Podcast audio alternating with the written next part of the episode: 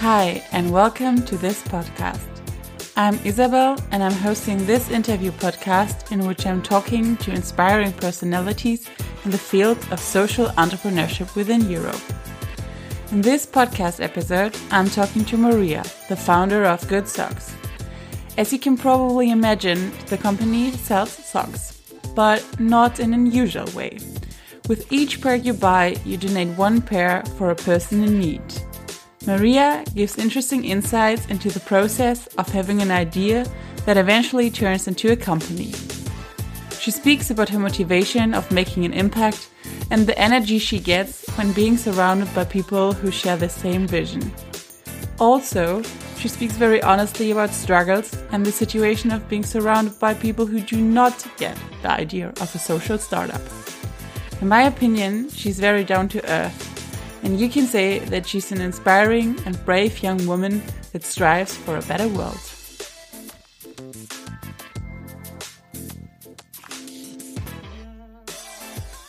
All right. Could you represent yourself and your company, so what you are doing?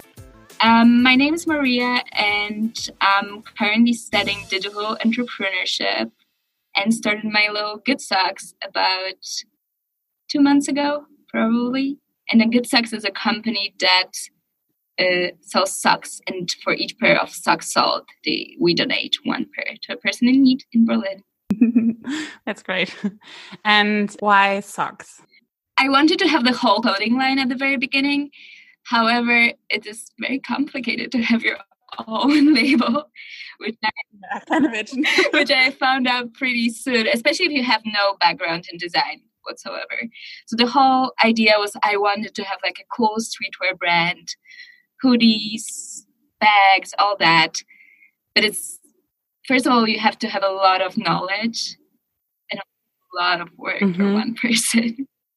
I didn't know where to start really. Yeah, I can imagine. And uh, one of the ideas was maybe I'm going to create first. I'm going to create an event where after event about like homelessness and what can we do, blah blah blah.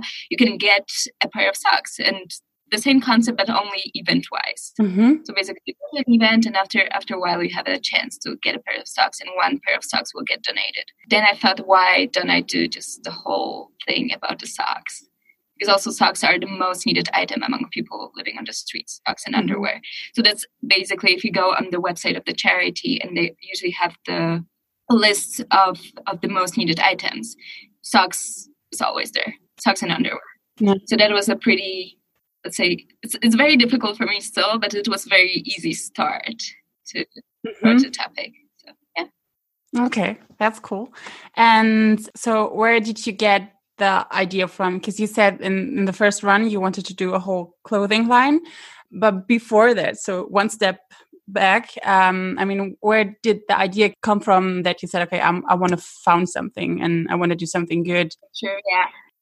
I, there's there was no one moment, mm -hmm. I mm-hmm. guess. Uh, I studied uh, business in my bachelor's, and I truly went into studying business just for a sole purpose of money. Mm-hmm. Like, just that was that was it. I, I wanted to make money, and that's why I studied business. But then, after my Erasmus, I went on volunteering for two weeks in Israel at the food rescue restaurant restaurant in in in Haifa.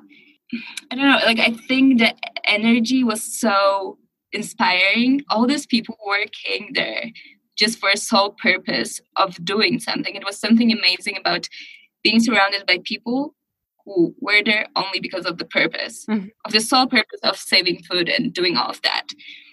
And I worked for many for profit companies before, and I have never had this energy around me.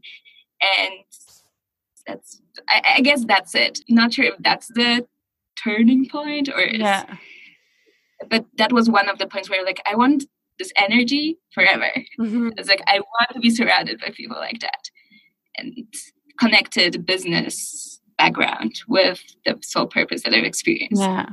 Okay, that's pretty cool, actually. And um, you are collaborating with an organization, right? Maybe you can tell us a bit about the organization and what they're actually doing and how your collaboration looks like. Mm -hmm. So I'm right now I'm collaborating with Rice Foundation, uh, the organization was founded in Berlin around two years ago, over two years ago, right now. And I used to be an intern at oh. Rice Foundation Partnerships for a little bit, and I wasn't a very good intern, if we're completely honest. I was very overwhelmed and not not that great.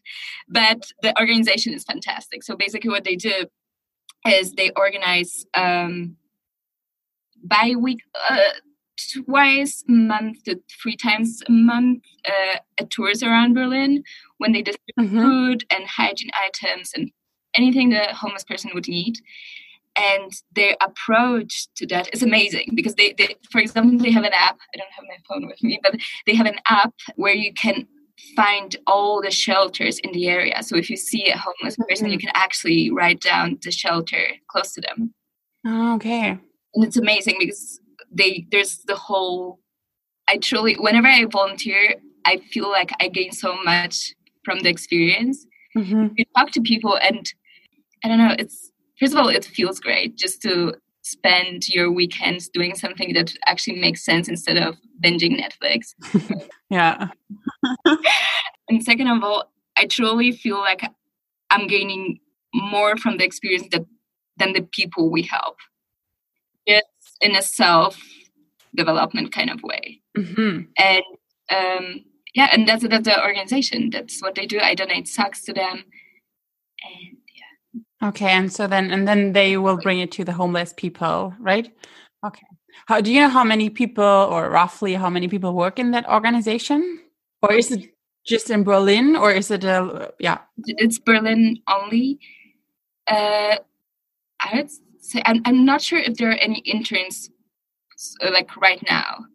Yeah. Two people who are actually the, the heads of the of the organization. They're the main people there who if you're contacting Rice Foundation, you're probably gonna reach one of two people. Okay. Yeah. Cool. You to say on your website that you are you put a lot of effort in finding the right organization. So maybe you can tell us why you chose um, the organization you chose. So was it because you actually knew the people and knew their work, or were there also other aspects that were important for you for a collaboration? Mm, that's pretty much it because I knew the organization and I knew that they had an actual impact. Mm-hmm. Why I chose the organization. I would love to support more, but I don't have enough socks so far. So okay, well, maybe in the long yeah, run. I mean, in the long run, I would love to have a bigger impact, but unfortunately, it's yeah. Yeah. Okay, cool. But um, you produce your socks also in Poland, right? And then you import them. Um, is it? I mean, maybe you can tell us a bit about the the pro the whole process because um, basically, I mean, the, your correct me if I'm wrong, but your situation was that you are, were actually student, so um, you started. Uh, kind of meanwhile and i guess that's a huge lot of work, especially if it's a one woman show. And then I could imagine that most people or most students wouldn't really know how to start, um, especially in I don't know how do I find uh, a partner who produce it, who who design the socks, um, so the whole yeah the whole process. My university uh, has a Gründungszentrum at uh, mm -hmm we have it at, the, at our university. So I do really owe a lot to the Gründungszentrum mm-hmm. because they helped me out a lot at the very beginning. Okay. And that would be my advice to anyone who would start or or is thinking about starting their own business. Mm-hmm. Just look for support around you. And usually, if you if you're a student, you will get support fairly easily. Mm-hmm. Because there, there there are a lot of organizations supporting entrepreneurship and innovation and all of that. Um, so that was the first step. First step was sending an email in 2017. and three years later, bam, there's a company. um, and then uh, basically at the when I started, oh my god, I started with an app. I wanted to then then it was a clothing line. and it was um, there was there were a lot of other projects before Good Socks came along. but throughout the process, I've learned a lot, Mhm. which which I really value uh, right now. And um uh, I remember uh, the the one biggest support I got was just consulting hours with Mhm. specialists. So I had my business main business consultant. I had a tax advisor. I had some hours with tax advisor and lawyers, and all of that's where I could ask very basic and very dumb questions at the very beginning that you don't know. Yeah. I did. I didn't know. Yeah. Um, I- I had no idea. and after that, I changed the idea a lot. I thought like I, I went abroad uh, for half a year to Italy. I had the time to sit on the idea and think through the idea. And when I came back, um, I started working on the socks, Mhm. basically, more or less. Like uh, I, I needed a little bit more time to think about the idea, but then pretty much started with good socks. And um, yeah, then the whole to, to come back to your question, the manuf- finding a manufacturer was the hardest thing I have ever had to do in my entire life. Uh, it was so difficult, especially if you're calling them on behalf of yourself without having a company. Mhm. I can imagine. Yeah. oh my god you call them and you're like hi my name is maria and i would like to ask like i didn't know how to speak i forgot i remember picking up the uh, picking up the phone and i could not form a sentence that made sense because i didn't know how Yeah. i don't know how to how to you know request an order how to order socks it's like very difficult very difficult i was turned down multiple times Okay. um, but then I found a manufacturer that was really cool. He was like, "Okay, so you're working on the project," and I'm and I started talking in a plural form. So I was like, "We are working on the Ah, yeah. project to, to Smart. just to feel safer a little bit because if, when talking as a collective, which is collective as me and my other personality, it's, it was so much easier to be talking to a person. And this this this uh, at the very beginning when I was talking like calling them and being like, "Hi, my name is Maria," being straight up, I, that made me feel so insecure talking to a company. I felt way more secure, like even calling on the behalf of someone else, but not myself. Mhm. Because whenever I got rejected, I felt like it's really hard. Whereas using the plural form was a perfect solution for that. That's actually really good advice.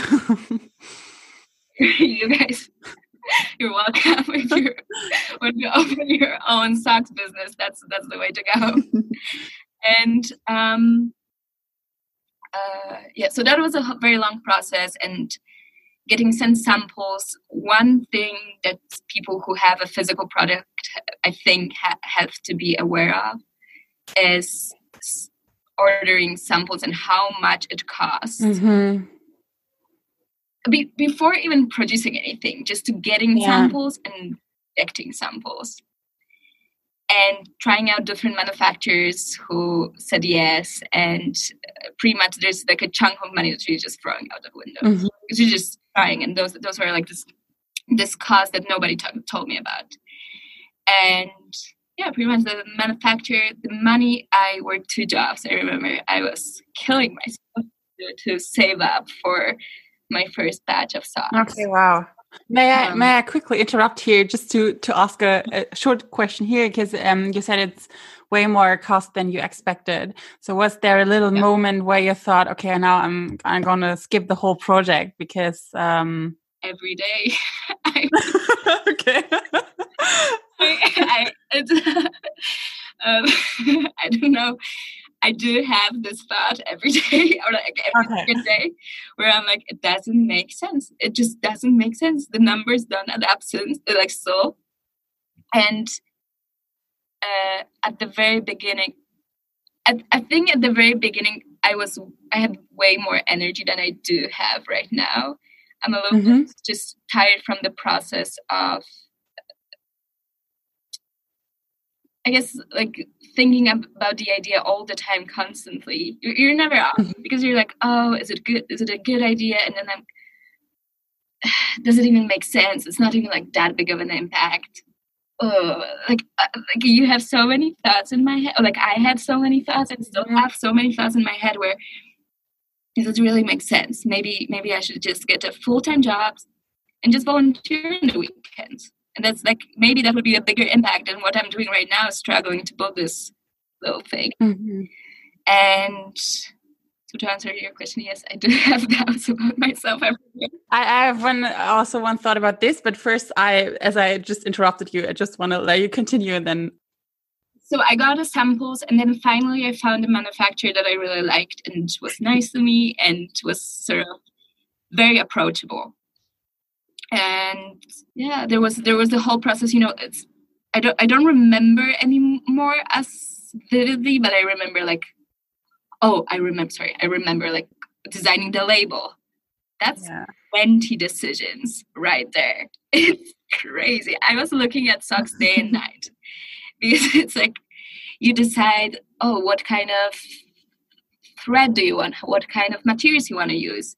What kind of this thing that that mm-hmm. connects the label to the to the sock? What what what what's the material should be?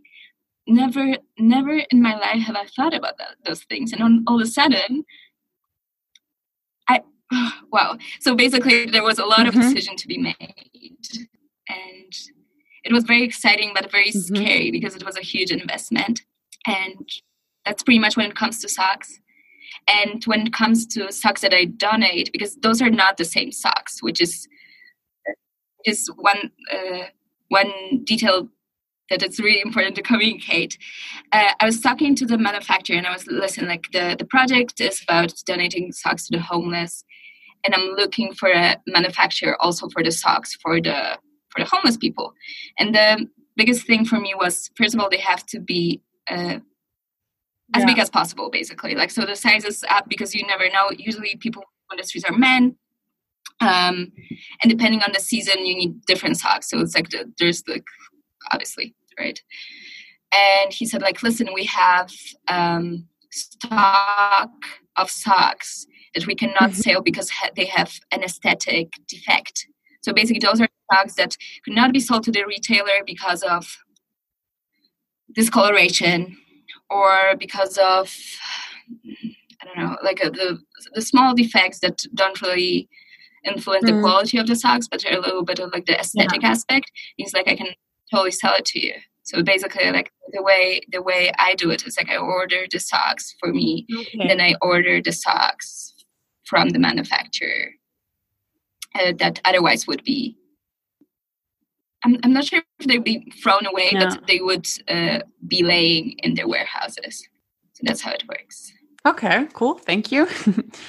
yeah, and regarding your doubts, because uh, also in my previous interview episodes, um, yeah, I sometimes ask the question like if you have and ever have doubts or and then people are actually not always, but a lot, a lot of times saying, well, I'm thinking, yeah, as actually as you said that they're thinking every day about um about the project or the company and interestingly actually also what I, I read on your website um you wrote that I just quote um, turn your habits can be an act of everyday activism and then you further wrote, We believe in building a world where making an impact becomes a part of your daily routine.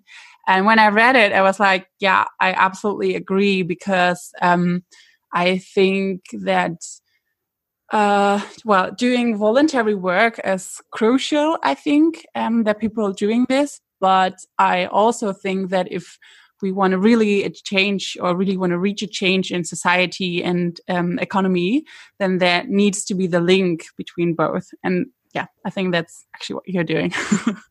so basically, this part about making uh, making giving back your your daily routine came from frustration with myself because mm-hmm. um, I remember, and it happened multiple times. I remember having coffee in a very fancy coffee shops, like in those like hipster coffee shops in Berlin. Mm-hmm.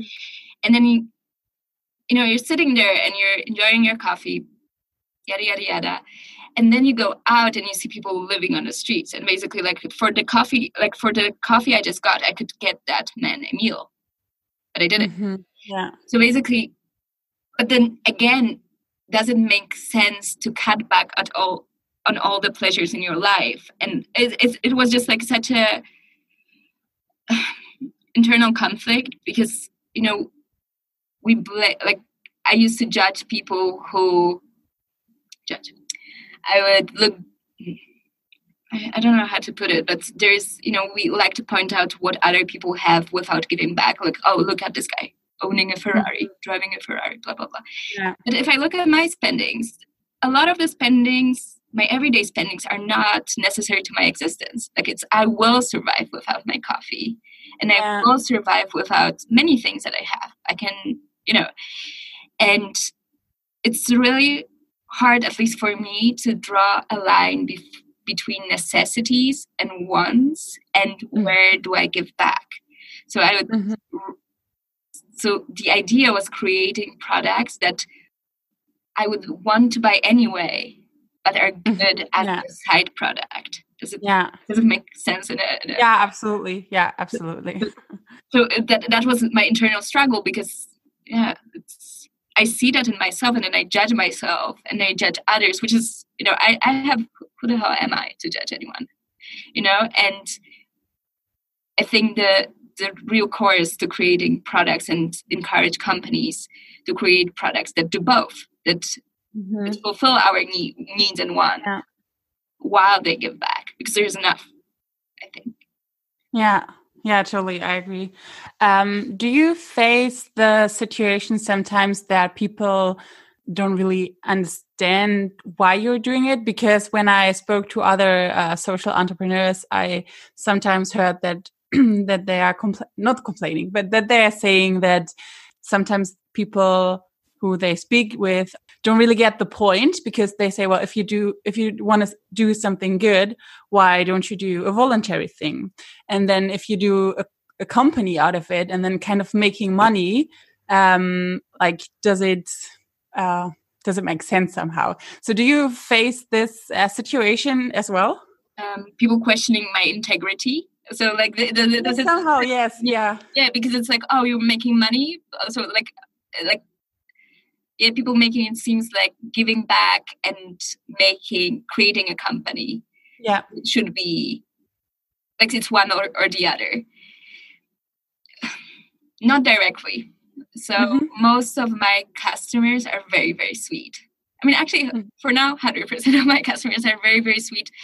And all the feedback i get is very constructive and it's um, you have to understand i'm also like um, a very small company. I'm very new, so the the website launched over two months ago. So it's it wasn't mm-hmm. like it's not. It's, I'm I'm very new to the game, um, but my I guess to in a way you you put it in a way oh why you're making profit why why don't you just do something good instead voluntarily mm, not really, but I'm mm-hmm. pretty sure it's coming. so I'm already scared of that because I'm, I know, I know. Because my parents are like that. And my parents are the my biggest, let's say, how do I say it? Um, my parents were very against the idea the whole time. They still are. Not because I don't know the reason why. Um, maybe they're jealous. Maybe they would want to have the sex company on their own. but um, my parents do not understand the concept. Just just don't don't grasp the concept. Like they don't think it's cool. They don't think it's something that necessarily very impactful.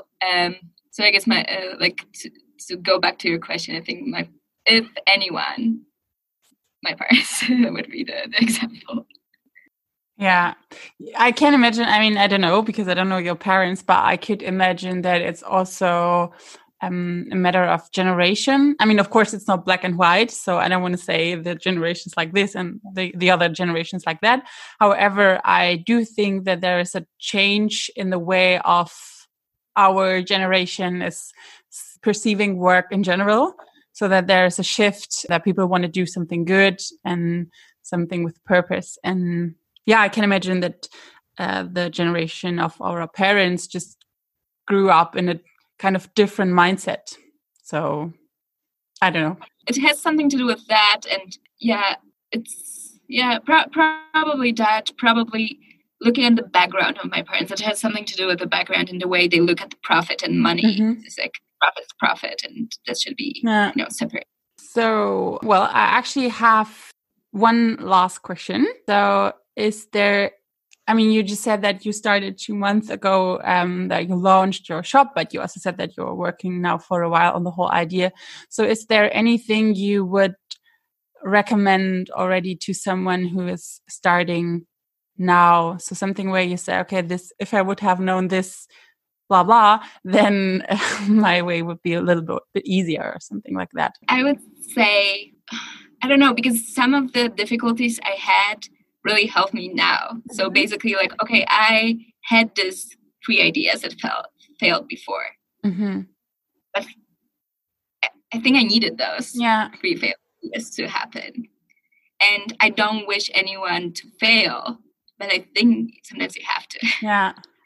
And it's it's just I would say inform yourself, but I'm pretty sure whatever I'm gonna say people who are who are thinking about starting their own business they already know. So mm-hmm. um, join meetups talk to people talk to people about your ideas talk to people who who are actually doing something similar that you want to do or start working at companies that do what you want to do.